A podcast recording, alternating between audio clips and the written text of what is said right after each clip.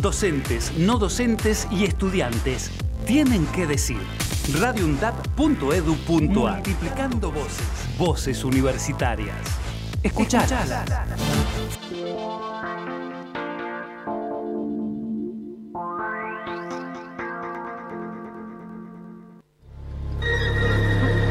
Cultura clandestina.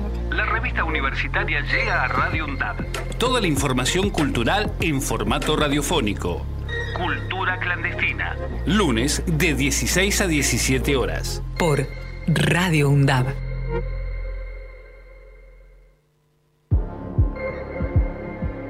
La cultura es el fiel reflejo de la sociedad. Películas, canciones, obras teatrales. Expresiones que no piden permiso. Se abre paso. No espera. Y no sabe consultar. Cultura Clandestina te presenta todas las noticias del arte nacional. Que no soy el mismo, obvio que cambio. Si suena otra música es distinto lo que bailo. Yo sí tengo lo- Bienvenidos a otro lunes en Cultura Clandestina. Esta vez estoy de nuevo yo sola, Agus Cerquiaga. Kiara no pudo venir, pero tal vez a mitad del programa la encontramos, tal vez a mitad del programa vuelve y se une a nosotros. Por ahora le mandamos un beso muy grande desde acá, desde la sede de España, de la Universidad Nacional de Avellaneda. Hoy tenemos un programa bastante cargado de datos, información un poco random, pero que es muy interesante conocer. Por ejemplo, Marcos Boffelli nos va a traer películas que fueron poco valoradas en su momento y que ahora son amadas por el público. Sam, en su columna de música, va a traer top de canciones usadas en películas y vamos a tener una entrevista muy, muy interesante, por si, por si quieren escucharla, eso más o menos de las cuatro y media, Ezequiel logró contactar a uno de los organizadores del Festival de Cine Goya y va a aparecer en Cultura Clandestina. Vamos a poder hablar con él. Si les interesa este festival, si quieren saber un poco más sobre cómo se maneja, cómo surgió todo, les recomiendo que se queden y que escuchen todo el programa de Cultura Clandestina. Como dije ahora no pudo venir, pero me dejó un tema muy interesante para hablar que lo estuvimos tocando un poco lo que fue el lunes pasado. El lunes pasado pudimos entrevistar a Loli Melbru y Loli hace, tiene un cómic en una plataforma que se llama Webtoon. ¿Pero qué es Webtoon? Está bueno hablar de este tema porque es algo que surgió medio, media hora, hace poco, y que todavía es como un formato muy nuevo, un formato de lo que hasta mismo yo no, no me termino de acostumbrar completamente. Webtoon es una plataforma digital, es un tipo de historieta digital que se creó en Corea del Sur. A ver, no es lo mismo un webcomic que un webtoon. Un webcomic vos vas pasando las páginas, las lees en digital, pero vas pasando las páginas de a poco. Un webtoon es toda una imagen vertical que vos vas bajando y la historia continúa y continúa y continúa y continúa y continúa. Es un formato muy distinto y claramente es muy distinto a lo que es eh, el manga o a lo que pueden llegar a ser los cómics, ¿no? Es como... Es otro tipo, es otro tipo y está muy bueno porque Webtoon es una plataforma en donde un montón de artistas pueden subir sus trabajos y pueden hacerse conocidos ahí y pueden hasta llegar muy muy lejos. O sea, hay muchos webtoons que hoy en día terminaron siendo series, películas y siguen siéndolo. Pongamos un ejemplo de los más conocidos, Heartstopper.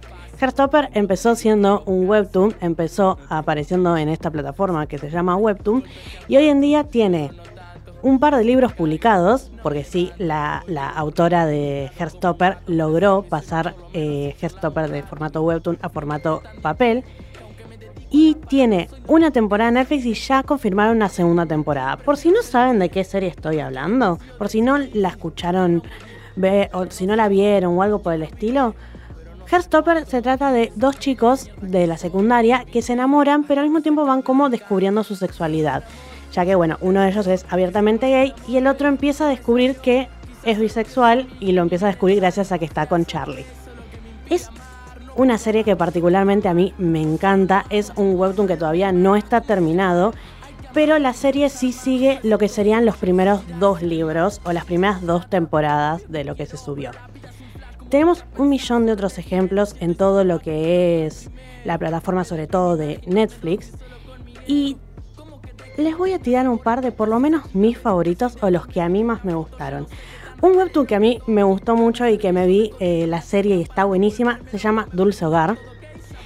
Eh, se trata de que en un mundo un chico se va a vivir a un edificio compartido junto a otras personas y el mundo le agarra una epidemia en cual todos se transforman en monstruos. No saben por qué todos se transforman en monstruos. Y todo este edificio tiene que sobrevivir a esto para que los monstruos no los maten y para que ellos mismos no se transformen, ¿no? Este chico, nuestro protagonista, descubre que le agarró la enfermedad, descubre que es un monstruo, pero va a hacer todo lo posible para seguir sobreviviendo sin lastimar a sus amigos, sin lastimar a la gente del edificio y usando ese poder que tiene ahora de monstruo a su favor. Esta serie tiene una temporada, todavía no salió la segunda temporada. En el webtoon están los capítulos, si quieren los pueden leer, pero todavía no está finalizada la historia. Y por último les voy a terminar con una película que se estrenó hace poco, va, hace poco, en las vacaciones de este año, que se llama Amarrados al Amor o en inglés Love Unleashes. Love Unleashes es un webtoon bastante peculiar. ¿Por qué? Webtoon es una plataforma donde todos pueden subir sus historias. Tiene un montón, un montón de historias diferentes, para edades diferentes, pero sobre todo es apto para todo público. Amarrados al Amor se trata de dos compañeros de trabajo que empiezan a tener una relación de juegos, placer y dolor. Cuando me refiero a dolor, me refiero literalmente a dolor en el sentido fetichista, sí. No, no voy a decirlo en el programa qué tipo de fetiche se trata, pero bueno. Se trata de un estilo fetichista, es muy muy bueno y esta relación que primero empieza siendo solo de eso, termina evolucionando y se termina enamorando, se empiezan a conocer entre ellos un poco más. Es un webtoon muy particular que todavía no está terminado. La película ya salió, está en Netflix. El final de la película no es el definitivo y no es el del webtoon. Así que particularmente les recomiendo mucho leerse. El webtoon está muy muy bueno. Los dejo hasta ahí con un breve espacio publicitario. Para repasar, tienen para ver en Webtoon, en la plataforma y en Netflix, Hairstopper, Dulce Hogar y Amarrados al Amor. Tres tipos de series barra películas que son muy distintas, también las tienen en Webtoon como para disfrutarlas. Y les recomiendo que investiguen un poco esa app porque está muy buena. Ya volvemos, los dejo con un corto espacio publicitario. ¿Estás escuchando? Cultura clandestina.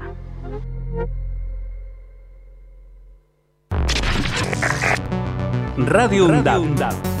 Emisora universitaria multiplicando voces. Escuchalas. Escuchalas. radioundab.edu.ar Semana para armar. Semana para armar. Análisis y debate sobre los temas de la coyuntura actual. Semana para armar. Semana para armar. Los lunes de 18 a 19 horas. Semana para armar. Semana para armar. Por Radio UNDAB. Donde estés y cuando quieras, escuchar Radio UNDAB. Búscanos en Play Store como Radio UNDAB y descarga la aplicación en tu celular. Búscanos en Play Store como Radio UNDAB. Como Radio UNDAB. Donde estés y cuando quieras. Radio UNDAB. Hacemos otra comunicación. Otra comunicación.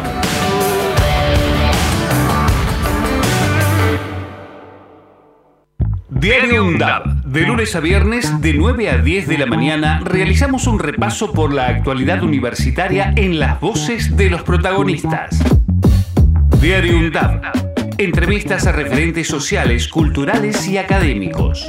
Diario UNDAB. De lunes a viernes, a las 9 de la mañana. La vida y la obra de Atahualpa Yupanqui expresan de modo inigualable el misterio de la vida humana como un camino. Caminos en la noche, sendas interiores en Atahualpa Yupanqui, de Carlos Otero. Hermanitos del mundo, apaguen tarde su lámpara. Caminos en la noche, de Carlos Otero, disponible en todas las librerías. Ediciones SICUS, la buena lectura ilumina.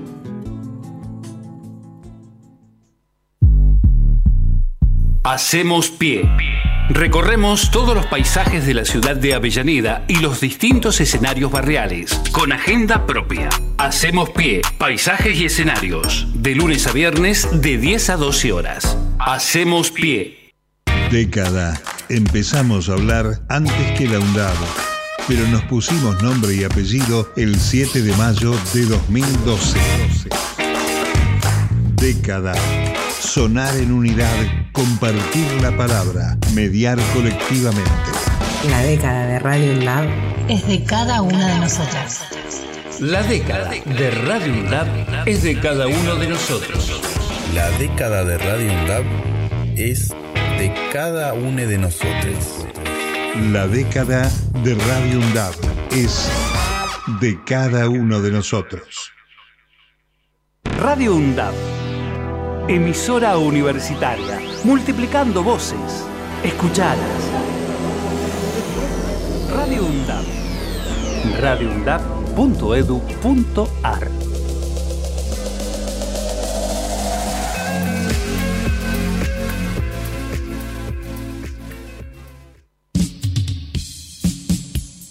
Todo el cine internacional. Por Marco Bofelli. Solo por cultura clandestina.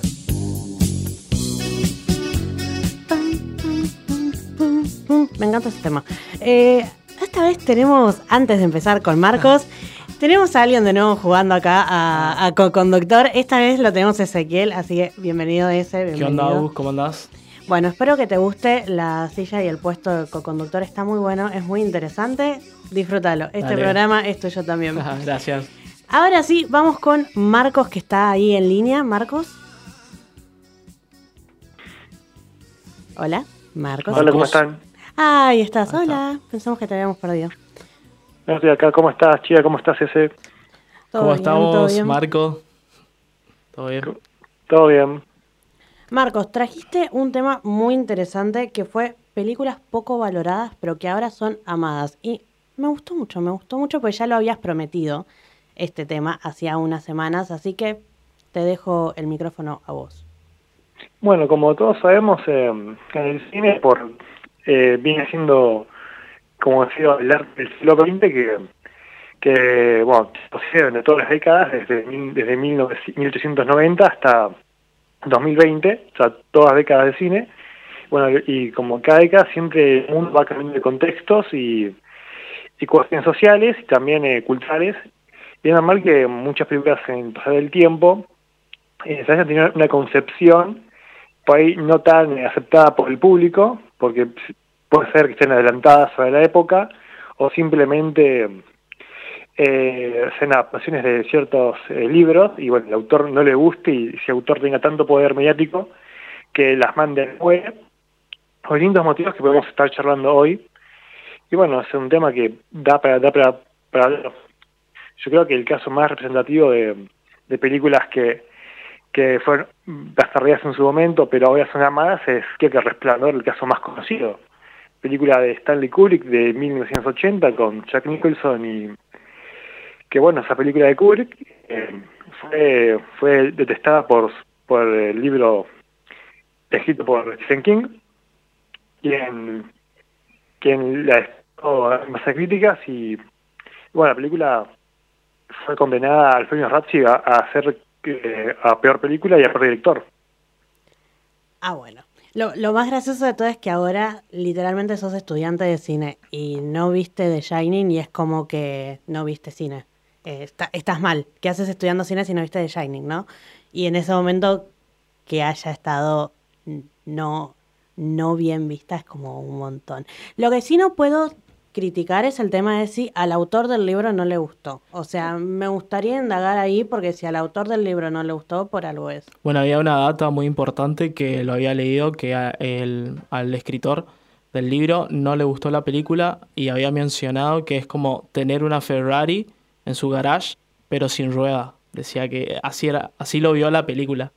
Un montón. Sí.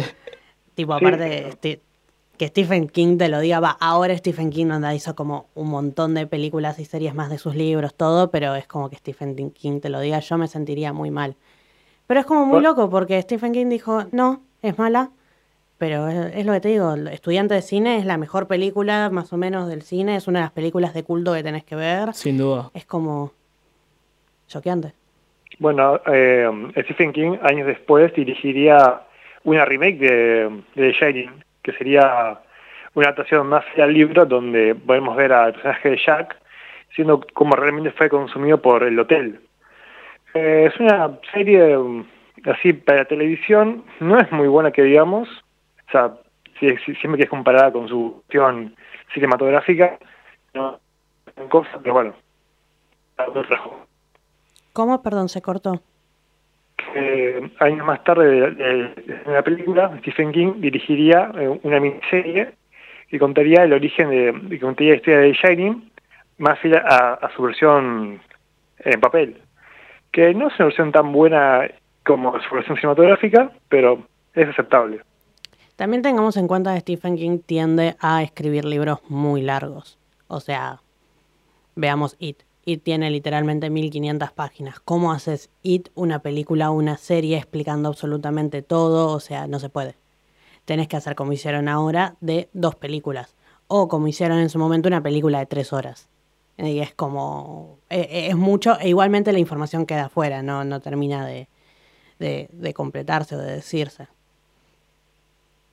Claro, es, muy complicado agarrar eso. Además que, bueno, eh, libro el libro tampoco me parece a mí, yo que lo pude leer, tampoco me parece una gran maravilla. Es un gran libro, pero no, no es como mejor que la película. Polémico, polémico lo que acabas de decir. ¿Qué, qué, qué otra película hay poco valorada? Fue poco valorada. Bueno, creo que fue bastante, poco valorada, fue bastante destruida también. Y por, tocar un tema que en los años 80 era medio tabú, es la película Cruising del director William Friedkin, el, mítico director de la que dirigió una película que es eh, un thriller policial con Al Pacino como protagonista, que es bastante mm, llamativa para lo que fue en 1986 se trata de que Al Pacino es un policía que tiene que encontrar eh, a un asesino que su modo operandi es meterse en los barrios gays y asesinar a una víctima de los bares. Y bueno, Al Pacino debería infiltrarse eh, dentro de los lugares bajos de Nueva York. Y bueno, y la película vamos viendo como en un principio Al Pacino está negado a aceptar eh, la homosexualidad, como, como que él siempre se ve como una persona viril y masculina, y bueno, poco a poco él se va abriendo hasta la homosexualidad, tratándola siendo más, eh, más, más, feliz con esta gente. Y bueno, y bueno, la película en su momento fue devastada totalmente porque la homosexualidad no estaba y digamos que los 80 es como justo una época bastante bastante complicada. Yo la verdad que esa película no la vi. Eh, no puedo decir si está buena o no porque no la vi, me sorprendiste. No, no la conocía, la verdad. No, no yo tampoco, la verdad que no. No, la escuché. Igual Al Pacino tiene una, una bocha de películas, así sí, que... Sí. Aparte del director, ese justo eh, es como que lo que más choquea es el exorcista. Es como que está el exorcista y el resto de las películas que hizo, ¿no? Es como también justo ese director tiene ese nombre. Pero no, esta no, no la vi y la voy a ver. Está en Apple TV, pero yo supongo que la voy a encontrar en alguna página pirata.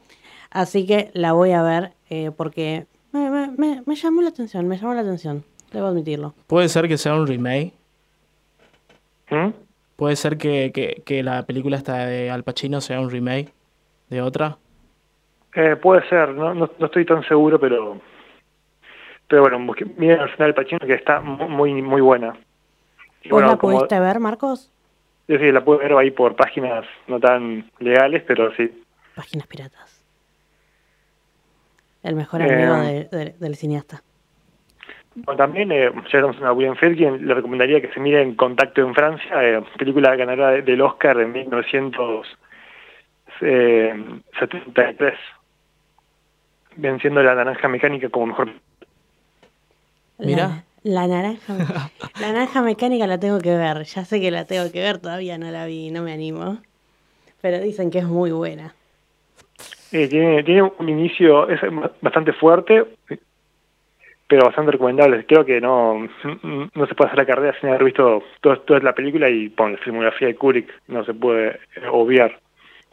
No, ya sé, Marcos, no me retes, la voy a ver, la voy a ver. En algún momento, cuando me agarre la voluntad de ir y verla.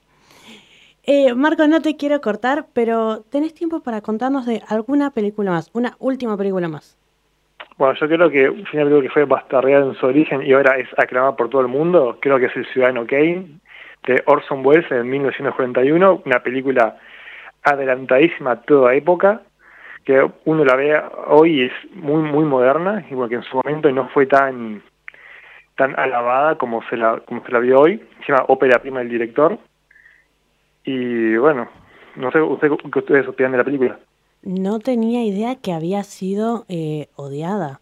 O sea, estamos, estamos como parecidos o peor que The Shining, porque es lo mismo, El Ciudadano Kane es la primera película que te hacen ver en cualquier materia, onda es tu primera materia y te hacen ver. No, yo tenía entendido que, o sea, la, la gente de la época es como que no entendió la película.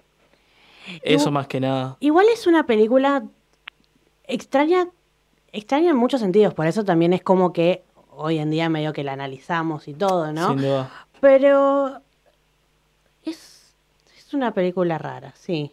Está muy buena, pero es rara. Sí. Bueno, de lo que yo tenía entendido que con el Ciudadano Kane, bueno, esto medio polémico también porque está ahí, que había, o sea, nació el cine negro eh, con esta película.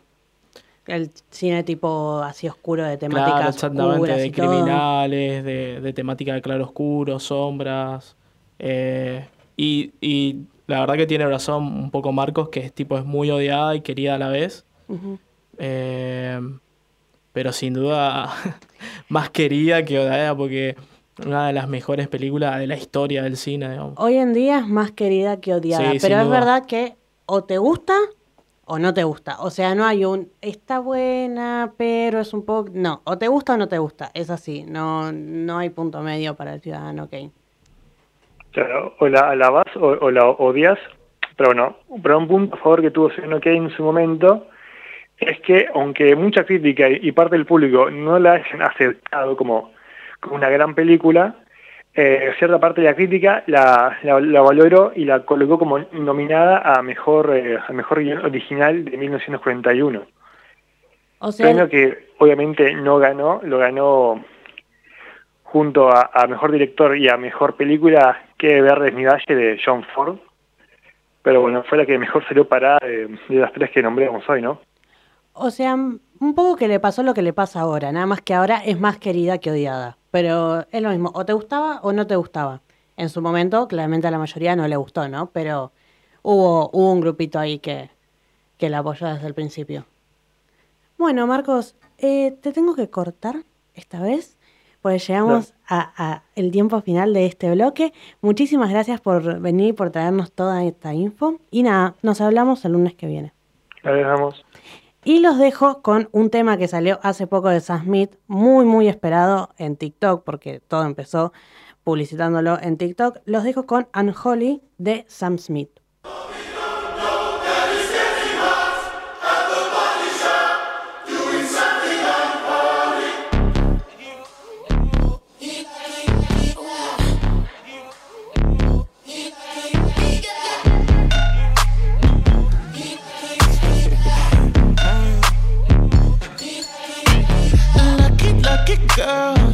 She got married to a boy like you. She'd kick you out if she ever, ever knew about all the you tell me that you do.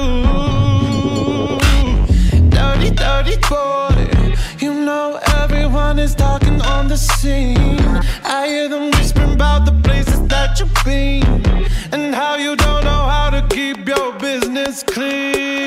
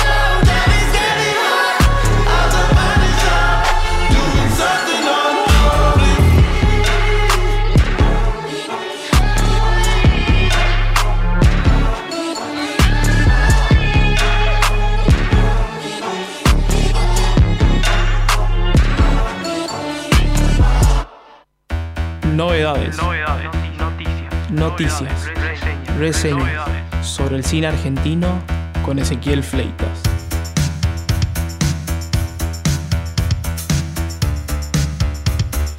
Y ahora sí llegó el momento esperado del programa, que es la famosísima entrevista que nos prometió, porque ese vos nos venís prometiendo esta entrevista hace unos días ya. Sí, había, había, bueno, es algo bastante importante, había, la había hablado con los chicos y quería que se dé esta entrevista y estuve hablando con, bueno, más que nada con Facundo Bastía, que es uno de los organizadores del Festival de Goya y la verdad que por un lado yo estoy muy contento porque bueno, eh, soy de esa ciudad, soy nacido en Goya Corrientes y es el primer festival que se hace en la ciudad.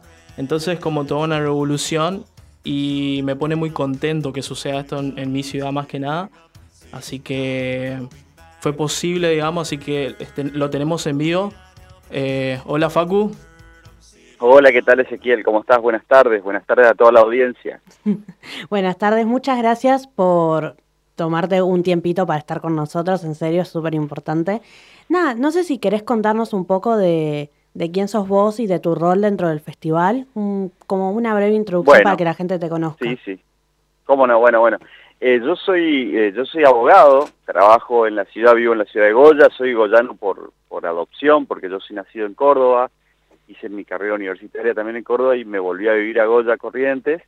Y acá, eh, con un grupo de, amigos, de cinéfilos, amantes de, la cultura, del arte, decidimos organizar un festival de cine. Así de simple, de buenas a primeras teníamos un, ciclo de cine debate en un bar y un día dijimos, ¿por qué no podemos agrandar esto y, bueno, crear un, una fecha cultural, de un, evento que, que, perdure en el tiempo dentro de lo posible y que sea convocante del mundo del arte y además que genere un movimiento cultural y económico en la ciudad, porque esto empezó siendo, bueno, hagamos un festival como son los festivales rurales, los festivales, y empezamos así, de golpe se fue desmadrando la cuestión y de, tener cinco películas como objetivo tenemos 75, más 20 para exposición y estamos eh, e, encantados y enloquecidos por, la locura que está generando esto.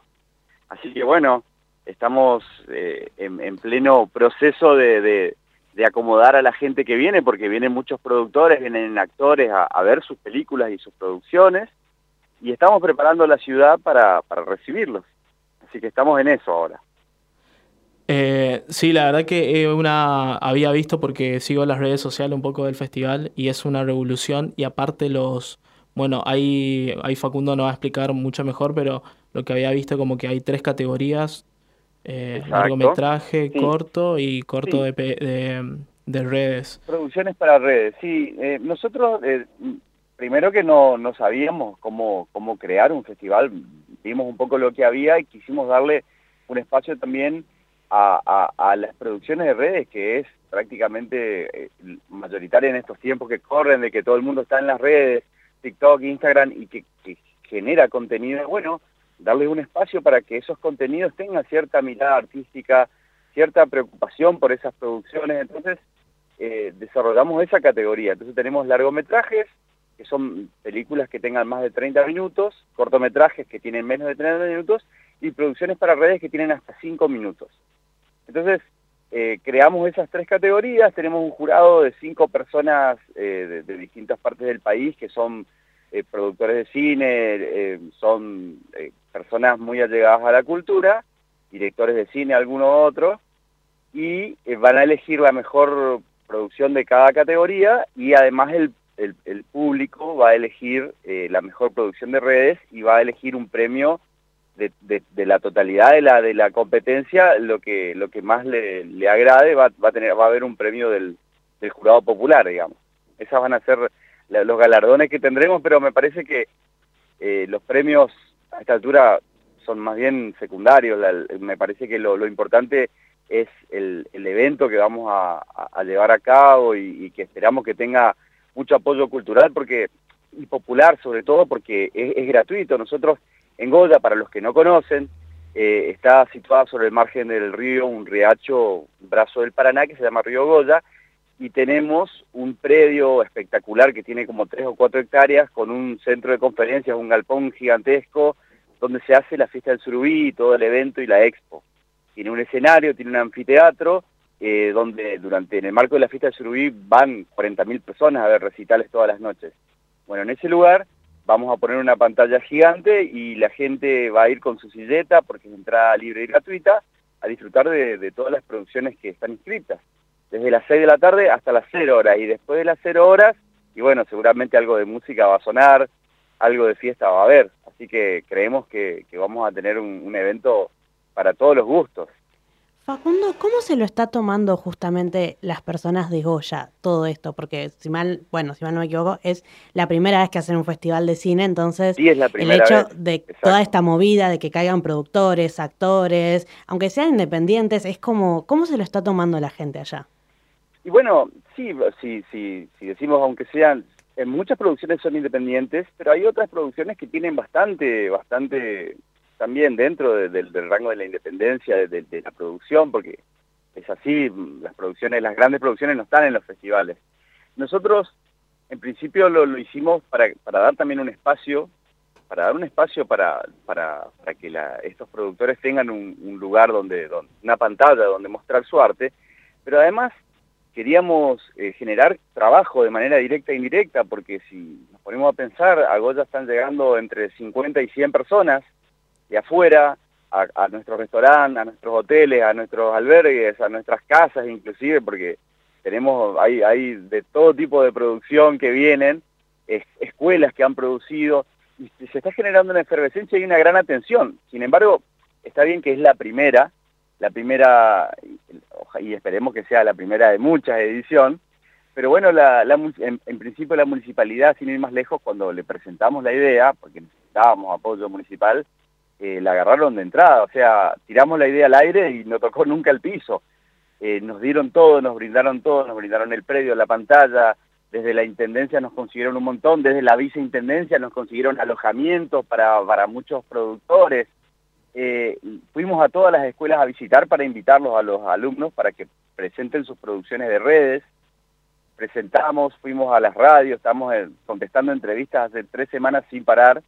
Y eh, la reacción de la ciudad en general es muy buena y, se sorprende la gente decir, bueno, tenemos un festival de cine en Goya. Porque para los que, lo que conocen algo de Goya, Goya generalmente es turismo que viene a gente a pescar, a disfrutar la naturaleza, el aire libre, pero no hay tanta oferta cultural como para convocar. Sí hay un concurso de pintura que se llama Pintemos Goya, que ya lleva varios años, décadas inclusive, que convoca a muchos pintores de todo el país en una jornada que se pinta la ciudad y se pinta, se viste de color la ciudad. Pero bueno, esto es más un evento que la gente va a ir a disfrutar eh, eh, en directo, porque las películas se van a proyectar desde la tarde hasta la noche y tenemos eh, previsto que va a haber food trucks y va a haber eh, carritos de cerveza, de esto y de aquello demás, para que la gente tenga además un marco para ir a disfrutar y sentarse y pasarla bien con amigos, tomar mate, si no, y, bueno, creemos que va a ser una fiesta y eh, tenemos esperanza de que el tiempo nos acompañe porque es al aire libre pero si aún lloviera tenemos un, lugar techado donde entran 20.000 personas. Así que en el mismo lugar, en el mismo predio, tenemos todas las posibilidades para hacerlo. O sea, hacer así que la gente se va está a hacer. entusiasmada. Hacer se va a hacer, es así. Y hacer se va a hacer. Me gusta porque te escucho hasta muy entusiasmado vos y está bueno porque cuando el organizador, o sea, el centro de, cualquier evento está emocionado y tiene ganas de hacerlo, las cosas salen bien, es así. Sí, no damos más. Yo nosotros somos un grupo de, personas de distintos ámbitos laborales y culturales, todos amantes del cine. En mi caso, yo como abogado, yo soy el que redactó el reglamento, pero tenemos eh, mi esposa que es periodista, ella es la que se encarga de los partes de prensa, y tenemos el contador que es el que se encarga de las cuentas, y tenemos un productor de cine que se encargó de la preselección. Tenemos un poco de cada, de cada ambiente, pero en realidad somos todos de, que, amamos una ciudad y que la queremos hacer como a nosotros nos gusta. Entonces, si falta algo, qué mejor, mejor que crearlo. Entonces creamos un festival de cine para la ciudad y para nosotros, para disfrutarlo, digamos, y, y generar eh, desde, desde ese lugar una conexión y una sinergia comercial, cultural y tal vez, este, eh, tal vez, digamos, eh, este, un espacio para que se vengan a producir películas acá también, como una locación de cine. No, y sin duda, bueno, a mí también me pone esto, sin duda me pone muy contento, muy, muy feliz. Eh, más que nada como estudiante de cine y que en mi ciudad se haga esto, eh, me pone demasiado contento. Y sin duda que me gustaría estar ahí, pero bueno, creo que no se va a dar. Pero eh, también veía en las redes sociales que más que un, un festival local, es como más, se está volviendo internacional porque hay, hay Facu también nos va a contar que hay muchos cortos internacionales que vienen. Sí, sí, sí. No solo, no solo cortos y producciones, sino que además tenemos cobertura internacional. Nosotros teníamos una, una, una expectativa de mínima y de máxima, ya nos superó por todos los costados, nos desbordaron por todos lados.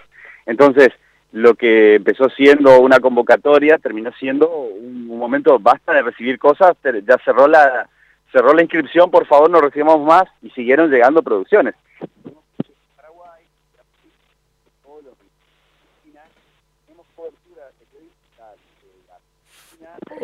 Y de México y de España también, que nos, nos piden los partes de prensa, nos mandan en nuestras redes, interactúan con nosotros. Por cierto, Festival de Cine Goya, Cine Goya en Facebook y en Instagram. Y, bueno, eh, digamos que somos un festival internacional en nuestra en nuestra primer intento, así que ojalá que, que se mantenga así, que sigamos teniendo producciones de alta calidad, porque además debo decirlo, hay cosas fabulosas, hay unos cortos que te rompen la cabeza, así a, los amantes del cine eh, vamos a estar fascinados, ojalá que, que todos puedan apreciarlo, ¿no? Y, en cierta forma ese, Ezequiel, eh, creo que sos parte del festival porque con esta, esta oportunidad que nos das de, contarlo ante la audiencia de una radio universitaria, donde tan, tan bien prende el arte del cine, me parece que es una, un, granito de arena grandísimo que estás poniendo y que te lo agradecemos un montón. Así que sos parte, son parte ustedes más tierno, me encantó. Eso me encantó lo que dijo. La verdad que Facu, gracias, onda, nos emocionaste a los dos. Ay, qué lindo, qué bueno. Ojalá, me encantaría que pudiesen venir, así de paso también conocen conocen nuestra ciudad.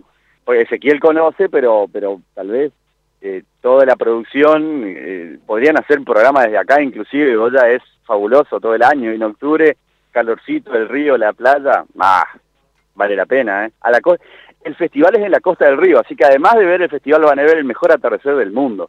No, sí, sin duda. La verdad que es muy recomendable. Acá, acá Ezequiel nos lo confirma sí, esto, sin duda es un, una locación increíble.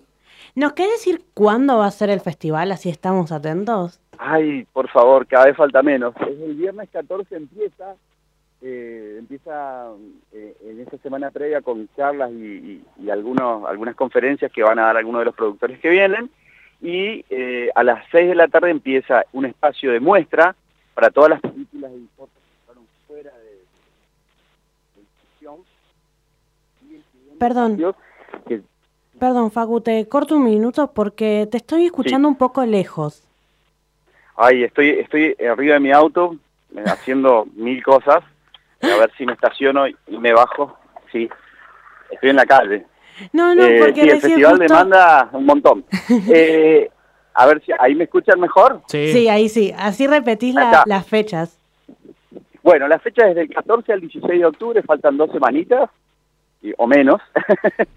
y, bueno, eh, tenemos un, un, espacio de muestra fuera de competencia y un espacio de competencia que es de las 19 a las 0 horas de los tres días. Y el domingo va a ser la entrega de premios que además una linda historia. Nosotros acá en Goya teníamos una fábrica de cigarrillos de Mazalín particulares que cerró y dejó un montón de personas en, eh, la calle, así. Entonces muchos de esos trabajadores se, reinventaron y, por ejemplo, el premio nuestro, una estatuilla que tiene un símbolo de una golondrina, eh, lo desarrolla una, uno de estos chicos, estos emprendedores que se han reinventado y tiene una empresa de impresiones 3D, entonces desarrollaron una, una estatuilla con la forma de la golondrina, que es un símbolo muy, muy representativo de Goya. Entonces, esa es nuestra, nuestra estatuilla hecha por, eh, por, por, una empresa creada a partir de, de, de, la, de las cenizas. Así que es, es una, una, una hermosa historia dentro del festival que, que también quería contarla. Así que bueno, estamos creando un poco de trabajo acá y allá y creando oportunidades y, y, dando espacio para el arte, ¿no? Para, para ir y pasarla lindo. No solo el arte, sino también la diversión, porque después de todo el cine es ir y pasarla lindo en un lugar, entre amigos, cerveza, mate, lo que sea. Fueron súper detallistas en un montón de cosas y es como que está re bueno porque justamente hacen primero el festival mucho más de la ciudad, pero como que al mismo tiempo los incluyen al resto de por ahí no somos de Goya, entonces nada, está muy bueno, porque son muy detallistas en esas cosas, pero al mismo tiempo como para incluir al resto de las personas por ahí no son parte de Goya. Claro, queremos que vengan a conocer, que vengan a vivir. Goya está lindo todo el año, ¿viste? Y, y más en estos estos tiempos estos de veranitos que vienen ahora, no, súper, súper recomendable venir a conocer y tenés una pantalla gigante y vas a tener producciones que no tenés la oportunidad de ver todos los días y cosas muy buenas, muy graciosas, muy emotivas. Hay un poco de todo porque dentro de la organización fuimos nosotros los que hicimos una preselección, así que pudimos ver las producciones que había y hay cosas de, muchísima calidad. Así que muy, creo, no es porque lo organicemos nosotros, pero nos parece que, que además de, montar un, espectáculo de la nada y sin fines de lucro, además, porque lo hacemos por amor a la ciudad y al arte, eh, vamos a lograr algo de mucha calidad artística y ojalá que esté divertido también, que, sería importante, porque no solo, no solo el arte es algo que lo vemos en un pedestal, sino es algo que, es cultura y que es una forma de, disfrutar, de apreciar y de aprender. Entonces, bueno, estamos ahí poniendo los cañones para que todo salga bien. Ojalá que, que así se que así se dé. Sí, ojalá, ojalá eh, le deseamos a la distancia todo el éxito eh, de este, eh, bueno, de este primer festival de Goya. Así que Facu, te agradecemos de todo corazón que, que, bueno, que haya aceptado la invitación. Y bueno, vamos a estar muy atentos en las redes sociales siguiendo el festival. Eso, Festival de Cine Goya y Festival de Goya en Instagram y en Facebook. Eh, muchas gracias a ustedes por el espacio. cuando quieran, estamos a, a, su disposición, no solo por el festival, sino por cualquier cosa. Así que, bueno, vos, Ezequiel, que sos de Goya, sabés y, seguramente lo dirás que si hay algo que somos los goyanos es hospitalarios. Sí, sin duda. Y nos gusta compartir lo nuestro, así que bueno, acá estamos para compartir. Sí, Un sí, fuerte abrazo para todos, ¿eh? Saludo grande, Facu, muchas gracias. Nos vemos. Muchísimas, muchísimas gracias. Y ahora los dejamos a los oyentes con un breve espacio publicitario. Quédense que ya volvemos con Sam. Estás escuchando Cultura Clandestina. Radio UNDAB. Emisora universitaria multiplicando voces. Escuchalas. Escuchalas. radioundab.edu.ar Semana para armar. Semana para armar. Análisis y debate sobre los temas de la coyuntura actual. Semana para armar. Semana para armar. Los lunes de 18 a 19 horas. Semana para armar. Semana para armar. Por Radio UNDAB. Donde estés y cuando quieras, escuchar Radio UNDAB. Búscanos en Play Store como Radio UNDAB y descarga la aplicación en tu celular. Búscanos en Play Store como Radio UNDAB. Como Radio UNDAB. Donde estés y cuando quieras. Radio UNDAB. Hacemos otra comunicación. Otra comunicación.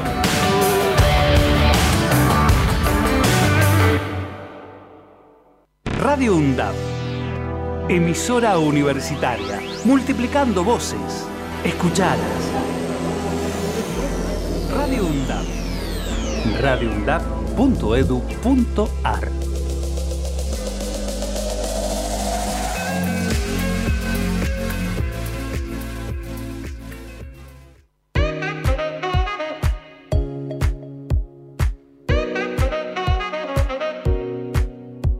¿Alguna vez te preguntaste por el origen y contexto de algunas canciones? ¿Querés conocer artistas locales y explorar nuevos géneros? Bueno, acá vamos a hablar de eso y más. Todo para levantarte el inicio de semana. Y volvemos con el final de nuestro programa, que el final de nuestro programa siempre lo tiene Sam. Sam, ¿estás ahí? Hola, ¿cómo estás, Saúl? Hola.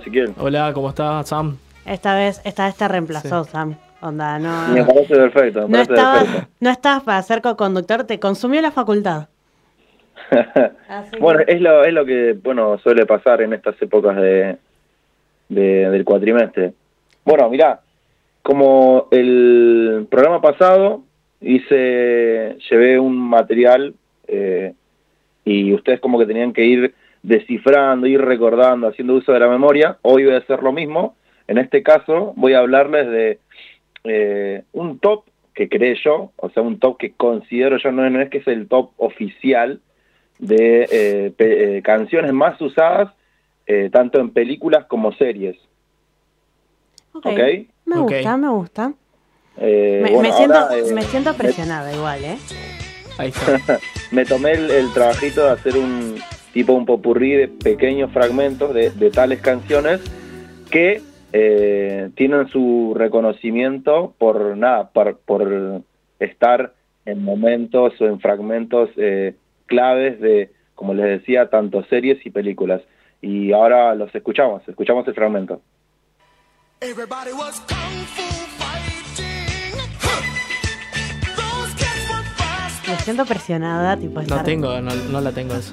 Esta ¿No? sí, esta sí, pero no sé dónde, pero sí. Recuerden, recuerden. Ah, eso sí. Pero esta por cultura general.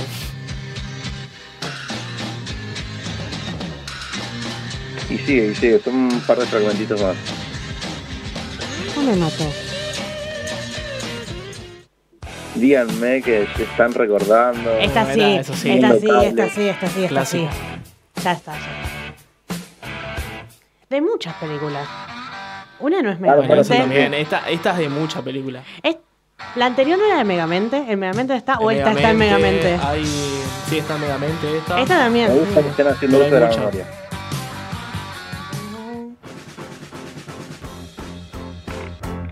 Este es un tren de TikTok. No, no, no, no, es algo elaborado. Además, omití bastante. Me da risa porque siento que estoy escuchando nuevos memes, pero no, son cosas de películas, pero yo siento que estoy escuchando memes. Claro, bueno, y es que gracias a redes sociales eh, recortan fragmentos de películas y justamente con esas canciones y uno recuerda tal vez más por memes que por eh, las películas en sí. Y esperen al cierre, Claro. esperen al cierre. ¿Esta estamos escuchando ahora? Chicken Little. Esto es Chicken Little. Mil perdones, pero esto es Chicken Little Ah, para mí. Bueno, ese fue eh, el pequeño popurrí que les armé. Y antes de, de decirles eh, en qué película salió cada una, y bueno, ustedes descifraron algunas, es que lo interesante de esto no es que solamente eh, se utilizan estas canciones para eh, películas y demás, sino que lo, lo que hacen también estas películas es que eh, utilizan a tal canción de tal artista más allá de la época en la que haya salido y reviven a estos artistas y, y canciones. Bueno, un claro ejemplo es esta canción de Queen, We Are the Champions, que tiene su tiene décadas y hasta la fecha no te digo que es tiene la misma frecuencia de uso, pero hay momentos en los que series de, de- te diría diversas plataformas utilizan este pequeño fragmento de We Are the Champions. Y ahora te digo para qué generalmente utilizan estos eh, estas pequeñas frases eh, Yo, perdón. de, canciones. Yo perdón, porque- pero justo esa de Queen, yo realmente es Chicken Little. O sea, es mi infancia. Yo Bueno, creo que conocí Es- esa es- canción es por Chicken Little. O sea, Claro, claro, mal, mal, tal cual, tal cual. así es mi vida. Por ahí no estaba tipo la canción literal, pero estaba Chicken Little cantándola cuando gana el partido de, béisbol. está, ¿no? Cuando gana el partido de béisbol que está en su Claro, pieza sí, cantando, sí, sí, sí. él canta Sí, sí, sí. We are the champions. Y ahí tipo yo dije, ¿qué es este tema? Y ahí lo descubrí. Mirá, y fíjate lo, lo característico que tienen este tipo de canciones, que es que generalmente esta de We Are the Champions es específicamente utilizada para los momentos en los que alguien o un grupo eh, gana algo tras un arduo esfuerzo y demás. O sea, es específico para ese clima, ¿me entendés? Eh, no puede ir otra canción. canciones. No puede ir otra canción que no sea esa. Hay Sí, otras sí, igual que debo admitir que no las reconocí. Las reconocí por TikTok de memes, pero no las reconocí de películas, así que Se bueno, usa- ejemplo, se- la primera, la que, la que habla de Kung Fu, este, dice Kung Fu Fighting. Eh, esta, eh, te digo, así, ya que eh, tocaste las películas animadas, es eh, em, conocida bastante, bueno, justamente por Kung Fu Panda. Ah, Esta canción, Ni idea. ¿Nunca bien viste Kung habla Fu de Kung? Fu, vi, pero te no digo, la el clima para que para el cual es utilizada generalmente esta canción, la de Kung Fu Fighting, es que eh, la utilizan para escenas de peleas, pero que tengan un tinte cómico, escenas eh, graciosas en las que el personaje, que aparentemente tiene que saber Kung Fu, no es un... eh, un Que claramente- sino que eh, tiene sus momentos de eh, cómicos como tal cual como es la película Kung Fu Panda. sí, que claramente no son las escenas finales. No me la acordaba que estuviera, pero yo soy muy fanática de Kung Fu Panda. Amo Kung Fu Panda. Es una gran película. Ahora, el dato interesante de esto es que, como te dije, le- las películas reviven hacia estos artistas y demás, pero no es solamente esto. O sea, los artistas eh, de estas canciones eh, reciben regalías por cada vez que utilizan estas, estas canciones o fragmentos breves de, la- de las canciones.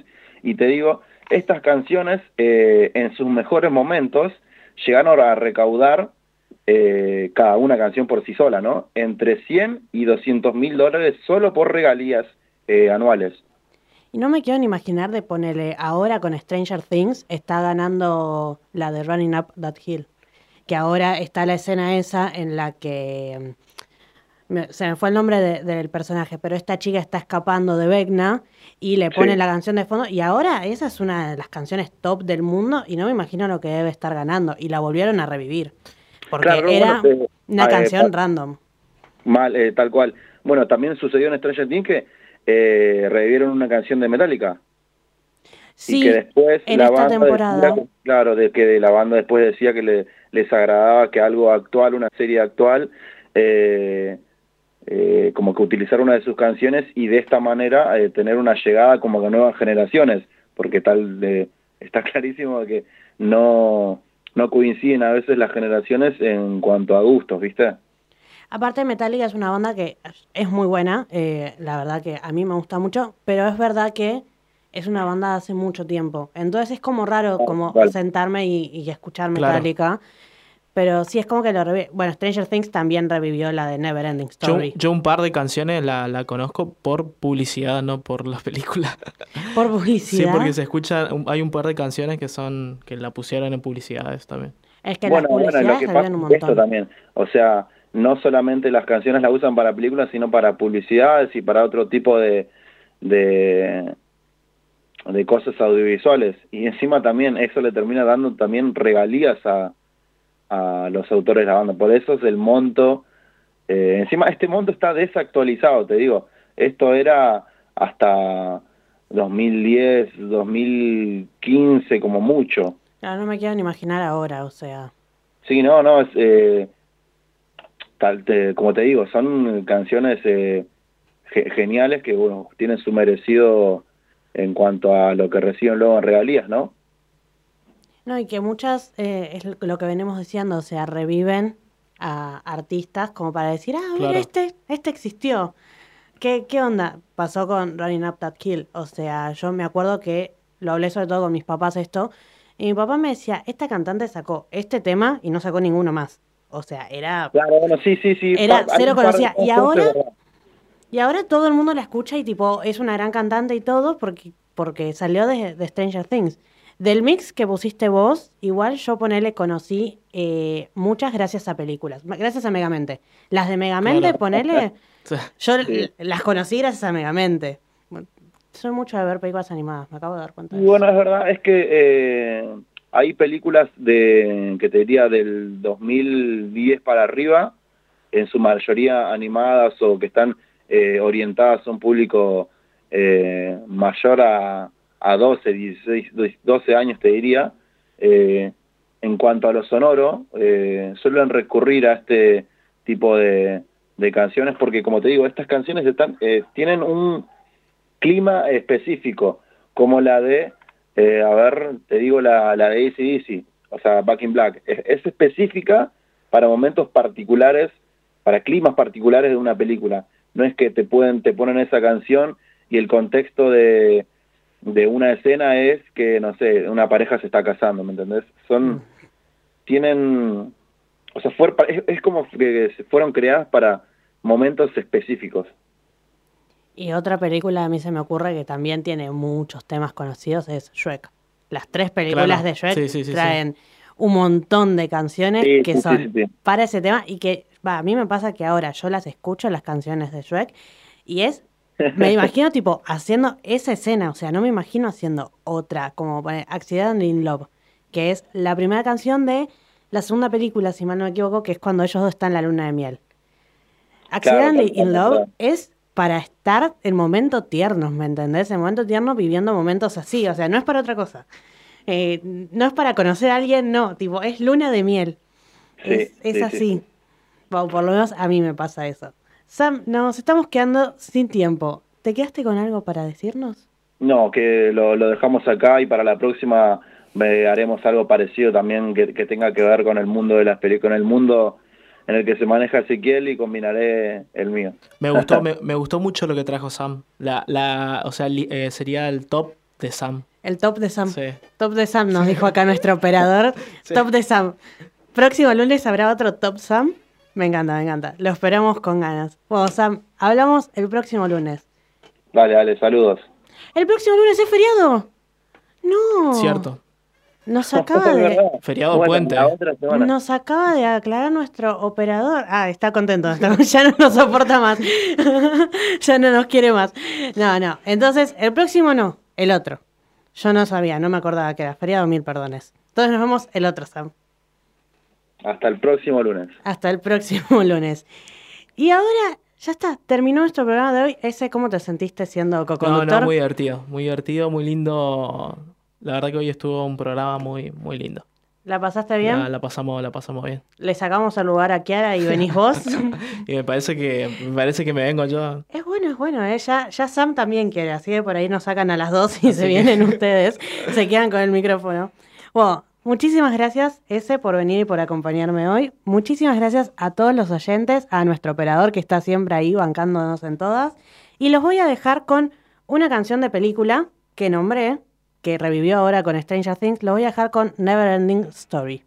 Se lo voy a a mi hermana, pues mi hermana se le ocurrió este tema para poner, así que esta va para Flor. Saludos. a...